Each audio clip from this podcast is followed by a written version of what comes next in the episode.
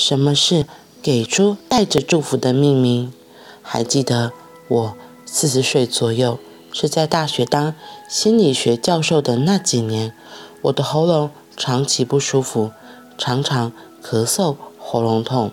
有一次在台中去看耳鼻喉科医师，那位比我稍长几岁的良医细心地使用医疗器材检查了一会儿之后，一边看着我病历上头的职业栏，同时温和地跟我说：“你这个病叫好老师病，因为你总是很认真、很用心的一直讲课，一直讲课，所以喉咙没有足够休息。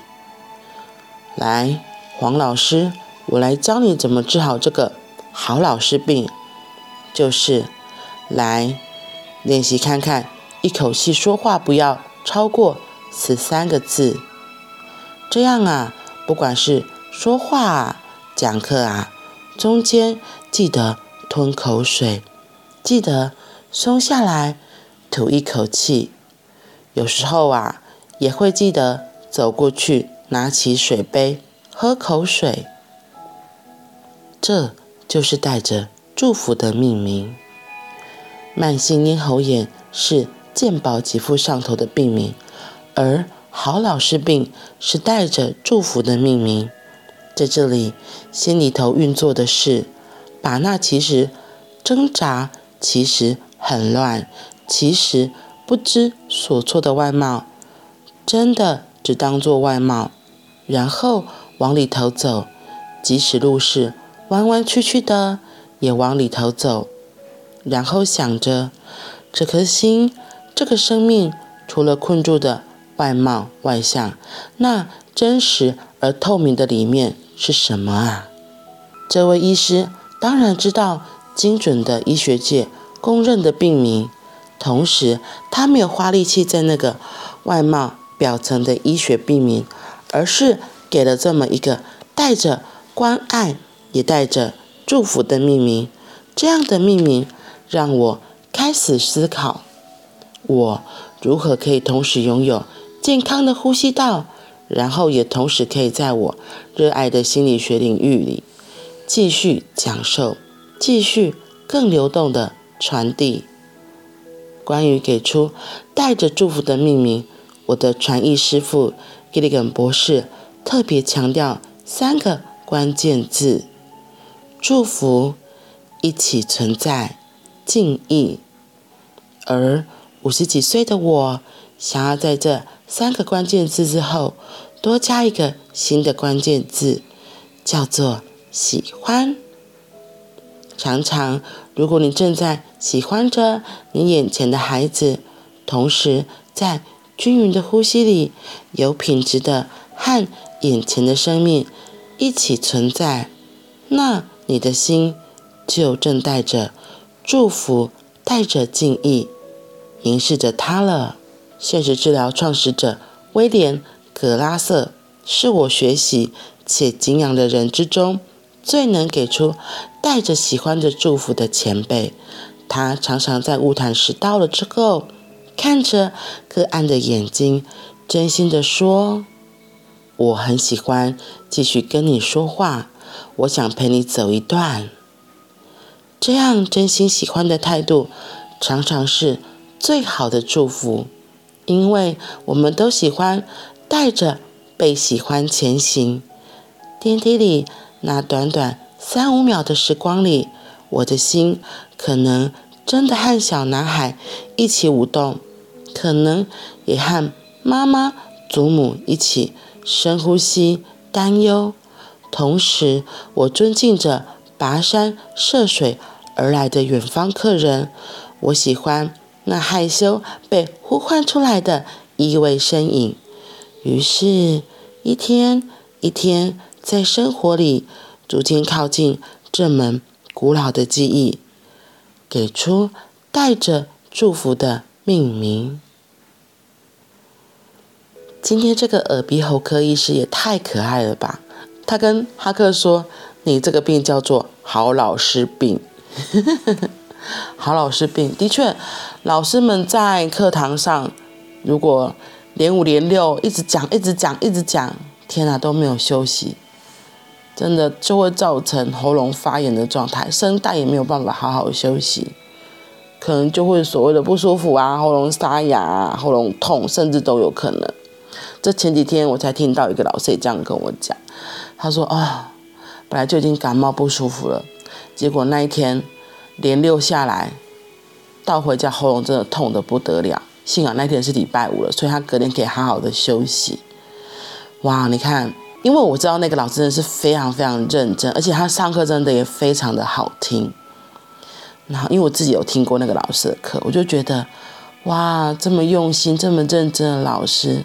他或许也像哈克一样有这个好老师病，因为他很想要把他学得的知识传递给学生知道，渴望学生们在这条生命的道路上，对于他现在可以知晓的，能够完全的知晓，能够明白。所以老师们真的好用心，好用力。这让我想到另外一个老师也是如此。昨天有另外一个老师，我跟他见面的时候，刚好他也是就是在上课。然后，因为那个老师他都会跟北部的学校的老师做交流，所以他上课的方式明明是一样的国文课，不会很呆板，就只老师一直讲课，而是他会用各式各样的方法，然后采取就是团体的互动讨论，让小孩们能够更理解这个课文在说什么。对，然后明明就是。很单调，一门课叫做孤儿行，然后他却用分组讨论的方式，让一组一组的小孩可以去个别去讨论关于这个方关于这个课文的理解的内容，而且他还带入很多不一样的技巧，让同学们对于里面的作者有更详细的了解。那我就觉得，哇，这个老师真的很用心，因为跟这个老师认识有一段时间，我每次看他上课，他都会用。不一样的方式，就是他觉得这样的方式可以让大家更增强记忆。当他去学这套方法之后，他就会运用到学生身上。这为了让他们不是真的只是乖乖的听课，就是你知道吗？有时候就是乖乖听课，真的很容易就会爱困，特别是像现在在冬天的季节，早上如果根本就不太爬不太起来了，都想赖在被窝里。然后如果起来到学校好冷，就是想窝着。甚至有时候在教室里太温暖，忍不住就会睡着了。那如果又只是平铺直述的在陈述一件课文内容，那更容易想睡。所以用讨论的方法，除了让同学们可以动起来，也可以让同学们彼此的脑力激荡，对于这课文当然会有更详细的印象，然后我去思考，而不是只是呆呆的在那边听而已。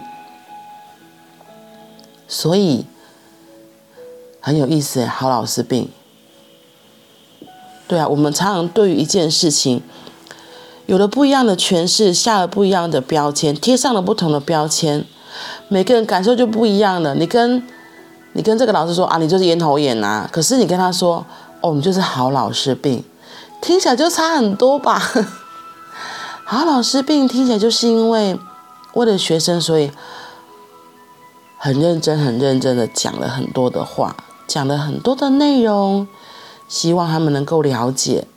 就是因为讲了很多的内容，所以让自己的声带才发炎了。这个耳鼻喉科医生也温柔的提醒：记得不要连续讲超过太多的字，要偶尔休息一下，停顿一下，让自己可以休息一下。我觉得这医生很可爱，他也提醒老师要照顾好自己。对，照顾好自己真的很重要。你照顾好了自己，而是而不是把自己烧到油尽灯枯，那你就没有办法继续传递你的你的思想或你的理念给这些学生啦。所以我觉得好可爱，这个医生真的好可爱。就像我们现在，不管你在做任何的事情，不管你从事任何的职业，其实也是如此。如果你发现，自己因为太累了，然后身体真的出现了一些所谓的病痛，我觉得都是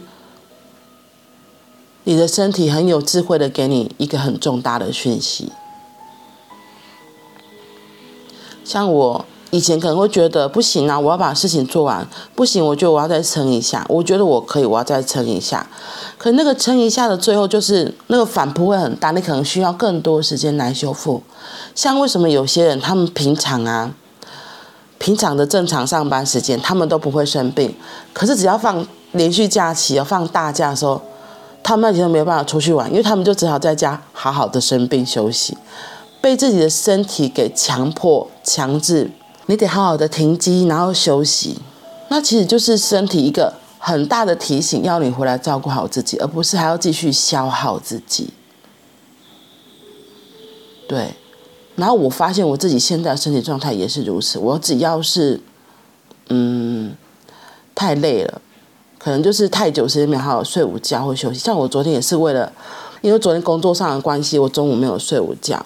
所以到了晚上，我做完忙完所有事情，我觉得该做的事情都做完之后，刚好昨天晚上也没有特别的状况，我就觉得那我好好睡觉，我要赶快来睡觉。所以我就跟我女儿说：“妈妈今天很累，因为晚中午没有睡午觉，所以我现在我要早点休息。”所以我八点多就上床躺了，就把我该做的事情做完之后，我就上床休息了。对，那可能对女儿说怎么那么早？我想说妈妈真的有点累，就是。因为我发现，如果我这一天没有好好休息，隔天会花更长的时间，而且有时候也不一定能够修复的回来。所以我真的觉得身体是我们的好朋友，我们要学会聆听他给的讯息。嗯，然后其实那么早休息之后，时间睡饱了足够，我自己就会醒来了。那醒来就可以再做一些事情。如果还是觉得很累，就继续休息。嗯，所以。好好的珍惜我们的身体，它支持我们，我们要支持它。我们的身体，它如果已经抗议，它已经用疼痛、用不舒服我头昏啊什么有的没有的症状来告诉你，它在抗议了。那我们要学会，哎，停下来，真的学会停下来，好好的跟它在一起，重新的跟它连接，照顾好我们自己的身体，照顾好我们自己的最基本的健康状态。